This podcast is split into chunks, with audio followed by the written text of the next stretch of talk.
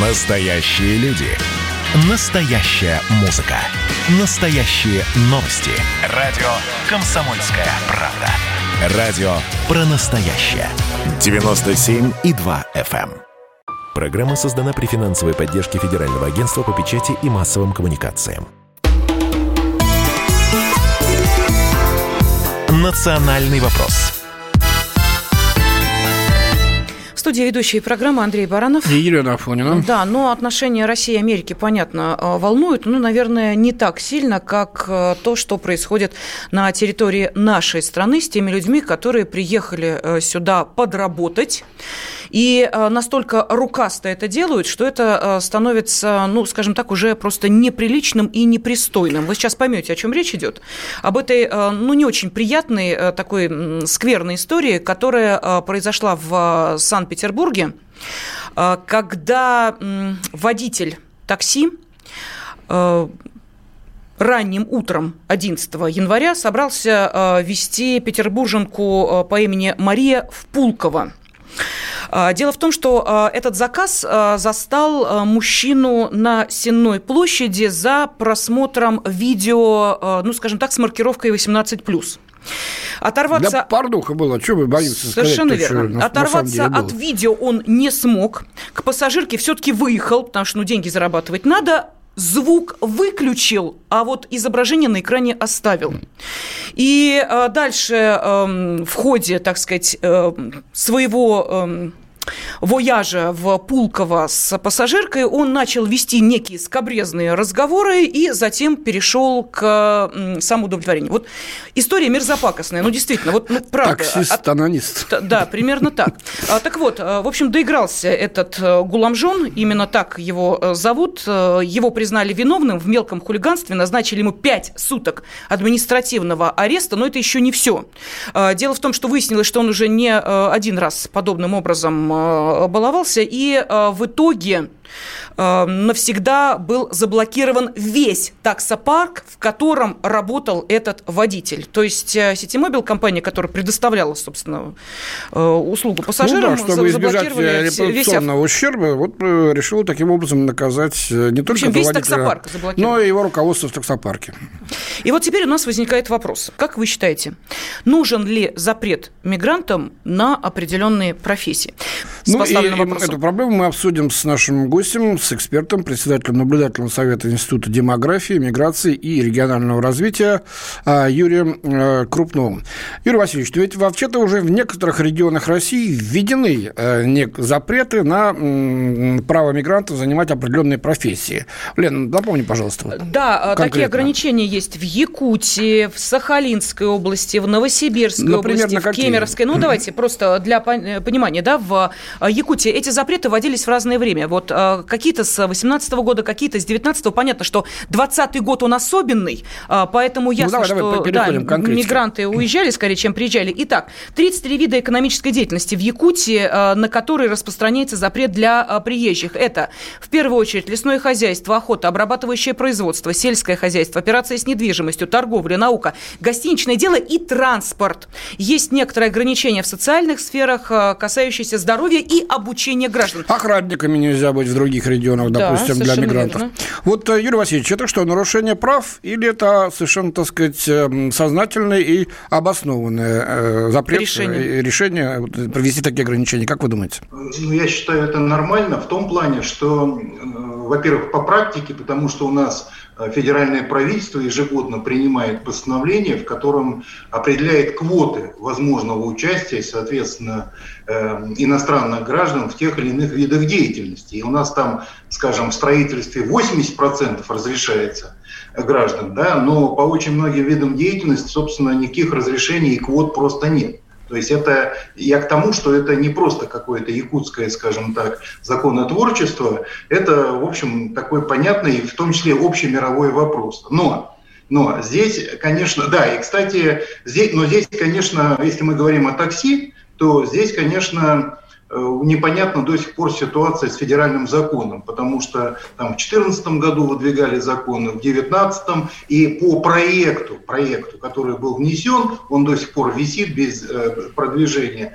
там вообще запрещено иностранным гражданам и лицам без российских прав, э, соответственно, вообще как-то заниматься вот деятельностью, связанной с такси но до сих пор это проект, он никак не утвержден. Поэтому это совершенно естественное ограничение. Я не утверждаю, что надо вот точно вводить такие ограничения, потому что, мне кажется, здесь ситуация сложнее. Но если законодатель решит ввести, это будет его право и право Российской Федерации как суверенного государства. Юрий Васильевич, но тем не менее мы понимаем, да, что говоря о э, мигрантах, об иностранных гражданах, которые приезжают сюда э, работать, э, мы сразу за скобки выносим исключим тех, кто приезжает из государств, которые входят в ЕАЭС. То есть, в частности, да, это Армения, это Кыргызстан, это Казахстан, это Беларусь. На них эти ограничения, даже если они будут введены, действовать не будут.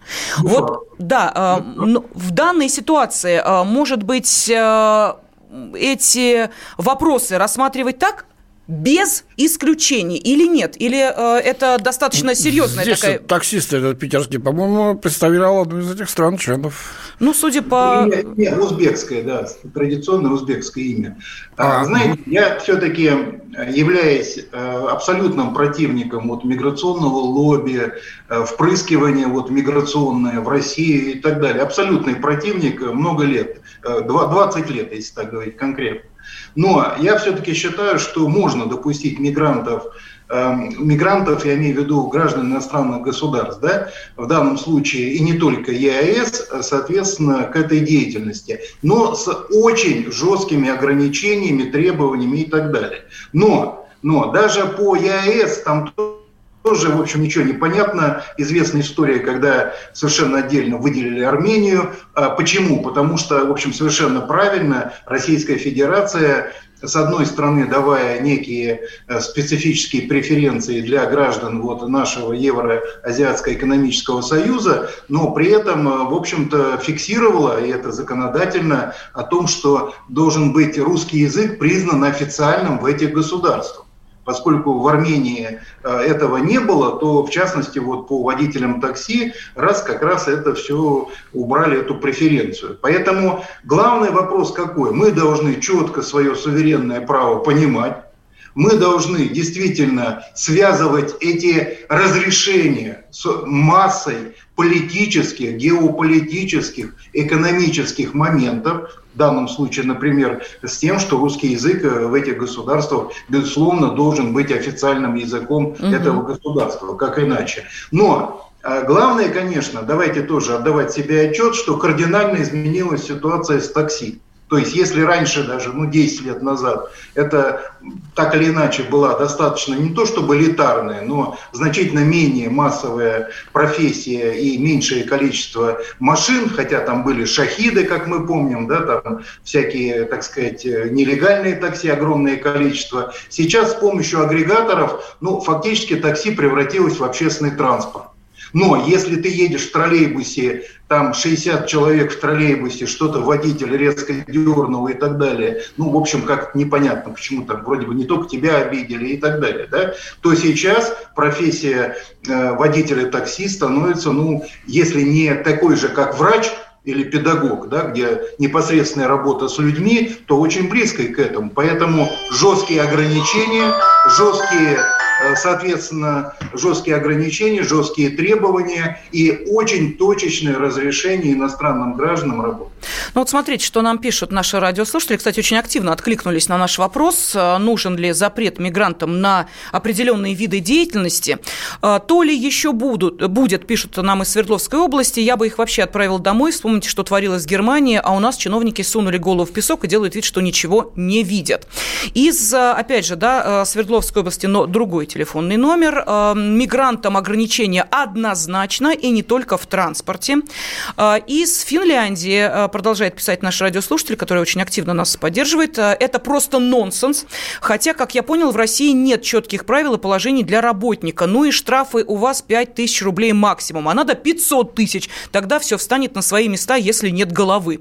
Краснодарский край. Причем здесь таксопарк и ни в чем не повинные люди-водители, которым надо кормить семьи. Которые по принципу какой-то непонятной коллективной ответственности потеряли работу. По аналогии, если кто-то кого-то убил, то надо расстрелять его и еще ну, прихватить дюжину соседей. Ну, резонно вообще-то. Что не, скажете? Ну, там да? другая, угу. Елена, Андрей, там другая ситуация была, потому что а, этот же водитель потом а, взял, по сути, ну, чужой ID, ID, да.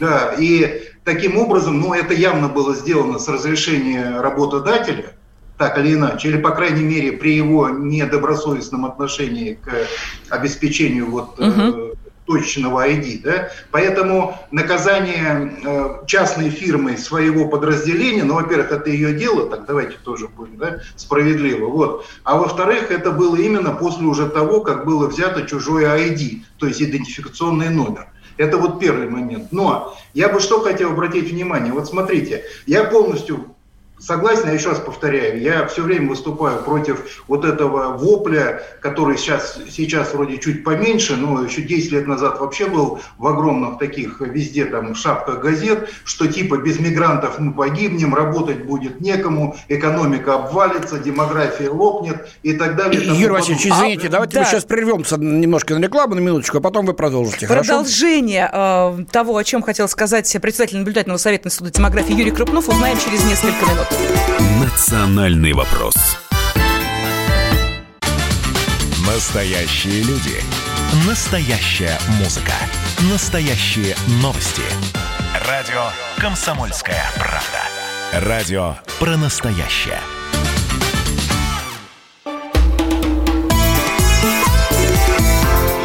Национальный вопрос студии Андрей Баранов. Елена Афонина. С нами председатель наблюдательного совета Института демографии, миграции и регионального развития Юрий Крупнов. Нашим радиослушателям мы задаем следующий вопрос. Нужен ли запрет мигрантам на определенные виды деятельности? Телефон прямого эфира 8 800 200 ровно 9702. Сообщение присылайте на Viber, WhatsApp и Telegram 8 967 200 ровно 9702. Юрий Алексеевич, ну вот вы начали говорить о том, что было такое мнение, что без мигрантов Россия не справится, но вроде как мы э, пережили вот такой подход, да? Ну, по крайней мере, такое давление. Угу. Потому что «Комсомольская правда» была одна из немногих, которые, в том числе, вот спасибо Елене, которые, скажем так, объективно вообще ну, подходили. Ну, а, а, а, а, опять все медали Афониной достаются. Сидишь здесь, сидишь. Ну ладно, извините, я так отвлекся. Нет, нет, «Комсомольская правда». Да, да, спасибо большое. Значит, нет, серьезно, просто я же помню все эти эфиры, угу. очень важные, вот, потому что хоть как-то переломили мы этот тренд, да, в медийной части. Но Смотрите, ведь э, все хитрее становится. Ну вот эти агрегаторы, это замечательная вещь, мы пользуемся с удовольствием, здорово, что они есть, вряд ли кто-то будет возражать. Но тут же эксплуатация, она в 10 раз больше таксистов. Ну, представьте себе какого-нибудь московского советского таксиста там 50-летней давности, да? Я уж там не беру Олега Ефремова в «Три тополя на Плющихе», ну, вальяжный, зарабатывает, там подрабатывает, там подхалтуривает, свободный, включил счетчика, иногда не включил и так далее. Сейчас эта цифровизация, по сути, делает такую лагерно-тоталитарную систему и максимально занижает заработок водителя. Колоссальная сверхэксплуатация. И опять же получается как? Все как бы молчок, ни за мигрантов, ни против, но фактически создается ниша, где, ну, москвич уже будет думать, не каждый решится, так? А, и даже наш соотечественник, э, коренной житель соседних с Москвой регионов, тоже уже вопросы, понимаете? Поэтому я к чему говорю, что здесь огромная проблема, которую вот вы правильно совершенно ставите, в том плане, что давайте и на эти агрегаторы посмотрим, и на эти виды труда. Надо в России платить дорого, и платить прежде всего дорого коренным гражданам. Тогда все остальное, оно будет на порядок более проще. Да. Ну, они будут говорить, что это нарушение прав по расовому принципу. Смотрите, э, во-первых, э, лицензии должны каким-то образом э, этот вопрос снять. Плюс к этому обязательные российские права, если мы говорим четко о таксистах.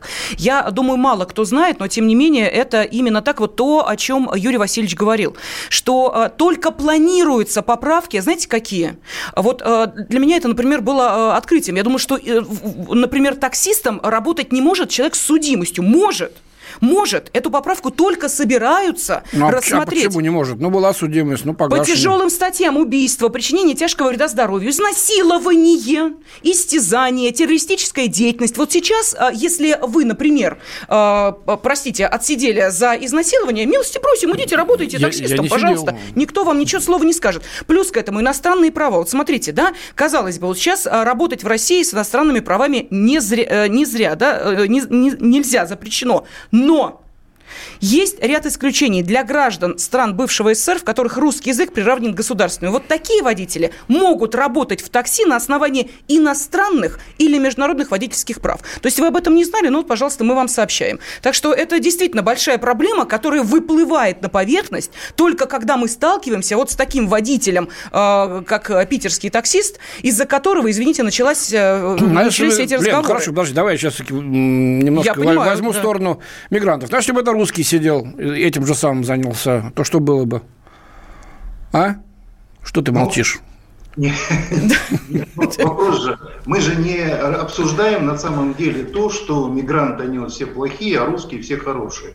Мы, мне кажется, это вообще даже не затрагивали, и ни у кого из здесь сидящих, я, насколько знаю, такой мысли в голове нет. Вопрос в другом. Вопрос в требованиях к этой новой, очень массовой профессии. То есть, э, ну, смотрите, так сказать, э, вопросы связаны, вот, слава богу, сейчас освидетельствования стали с точки зрения там, на алкоголь, на здоровье и так далее. Да? И то это вопрос большой, насколько они точно проходятся, э, большой вопрос, угу. понимаете? То есть, если раньше таксист московский, советский, ну, представьте, как он мог выехать на работу. Если Проходил на комиссию, да, давление, все эти дела. Понимаете, вот. А сейчас я не хочу ничего говорить, не хочу никого там обижать, не, не, не занимаюсь этим каждый день, но я уверен, что так же, как с медицинскими справками э, при приеме в торговлю и так далее, там большие вопросы. Большие вопросы. Ну вот смотрите, нам, и... да, да, да, простите, предлагают, вот Нижегородская область, э, Николай прислал сообщение, э, если в нашей стране легализовать дома терпимости, вот они бы ходили туда. Но я понимаю, что это скорее ирония. Из Иркутской области. Уважаемая радио «Комсомольская правда». Я таксист. Вот я лично против мигрантов в такси, в частности, как минимум потому, что нахожусь внутри ситуации. И вижу, что происходит. Качество услуг, предоставляемые водителями-мигрантами, просто ужасное. А, не, э, так, что еще? Отзывы у нас от пассажиров, про них именно такие. А, далее, что? А, очень частый комментарий, русский водитель, чистый салон и так далее. Да, мы можем э, ставить действительно э, свои требования, как пассажиры. К... Кстати, а вот это вот, между прочим, спасибо, что наш радиослушатель об этом написал, Алексей. Не является ли это уже сейчас, Юрий Васильевич, определенным нарушением прав, ну, скажем так, определенной категории водителей, когда мы можем выбрать, э, какой именно водитель нам необходим. Как вы считаете?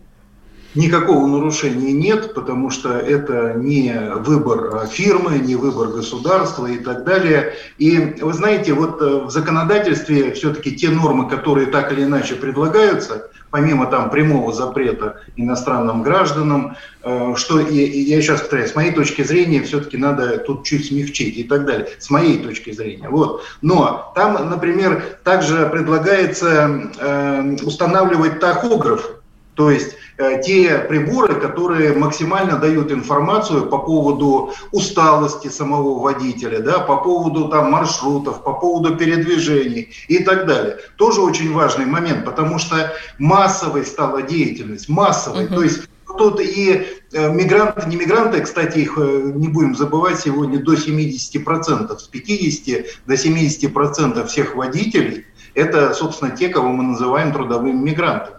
Это я так на всякий случай, чтобы мы тоже понимали вопрос масштаба. Но э, надо просто максимум требований, очень жесткий контроль за этим. И, конечно, еще раз повторяю, повышать заработную плату и условия. Будут говорить, что будет хуже для пассажиров, но если мы сами делаем очень низкой оплату труда со всеми издержками, там же они за автомобилем следят и так далее, да, если делаем низкую оплату труда, но мы сами туда не то что мигрантов или не мигрантов, а выталкиваем тот э, тип э, людей, которые так или иначе соглашаются на совсем низкие заработки. Ну, Юрий Васильевич, я вот, мне приходится часто ездить на такси по роду работы. Я должен сказать, что больше гораздо число людей, иммигрантов, нормальные люди, которые вежливые, которые, так сказать, ведут себя адекватно. Мне кажется, зависит это не от национальности, а от степени воспитания человека, его образования, так он относится к жизни, к людям.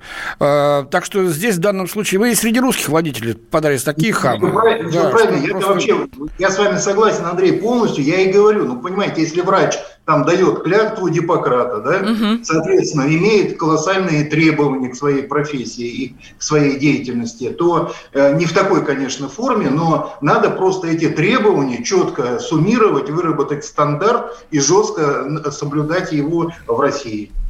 Спасибо огромное. Ну вот смотрите, сколько сообщений, действительно, э, очень много. Вот нам пишут, что в Ставрополе, например, таксисты армяне и э, русские. Э, русские не всегда ведут себя культурно. Вот так вот. Да, увы, а, насчет судимых не допускать в работу такси – это зря. А мигрантов надо ограничивать в правах на работу. Эм, вот такие комментарии. Да, ну спасибо огромное. Просто не успеваю все зачитать. Благодарю нашего эксперта. С нами на связи был председатель наблюдательного совета Института демографии, миграции и регионального развития Юрий Крупнов. Юрий Васильевич, спасибо огромное. Ну, а в студии были мы, ведущие Андрей Баранов. И Елена Афонина. Всего доброго. Национальный вопрос.